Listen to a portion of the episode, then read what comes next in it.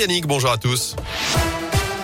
Et on débute avec vos conditions de circulation. Ça se passe plutôt bien autour de Lyon, excepté sur la M7 à l'entrée du tunnel sous Fourvière en direction de Paris. Les difficultés dans le secteur. À la une ce vendredi, les ménages français n'ont pas d'inquiétude à avoir face à la hausse des prix de l'énergie. C'est ce qu'annonce ce matin Bruno Le Maire, le ministre de l'économie, alors que la guerre en Ukraine provoque déjà une flambée des prix du blé, du maïs, du gaz ou encore du pétrole.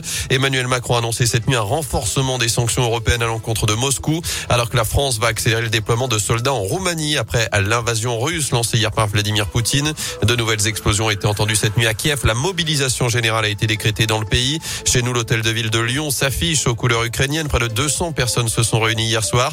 Un autre rassemblement est prévu dimanche à 15h, place Bellecour. Dans l'actu également à Lyon, cette explosion ce matin vers 7h au Fort Montluc dans le troisième arrondissement, là où se trouve notamment le siège de la police.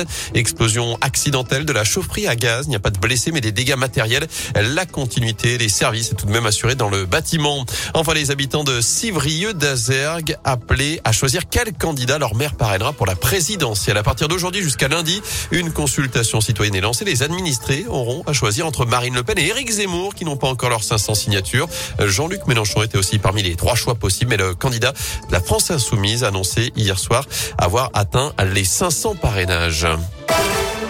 En foot, quel adversaire pour l'OL en Ligue Europa? Le tirage au sort des huitièmes de finale aura lieu tout à l'heure à midi. Les Lyonnais pourront affronter le Barça, Porto, Séville, Leipzig ou encore les Rangers.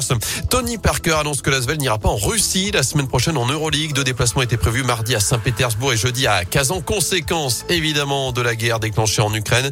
Le président Villeurbanais s'est expliqué au micro de Radio Scoop. C'est pour protéger le, club et, nos valeurs. On peut pas accepter des choses comme ça.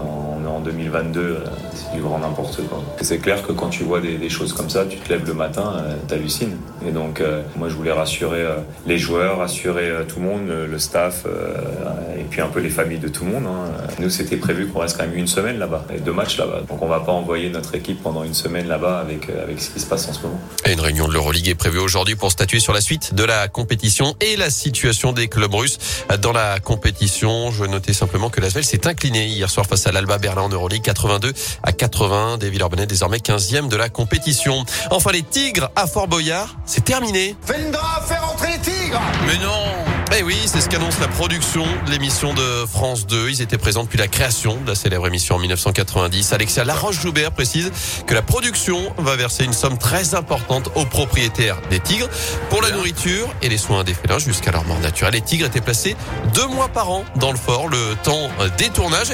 Et sachez qu'ils passaient le reste de l'année du côté du Puy du Four. On ne les verra plus du coup dans Fort Boyard.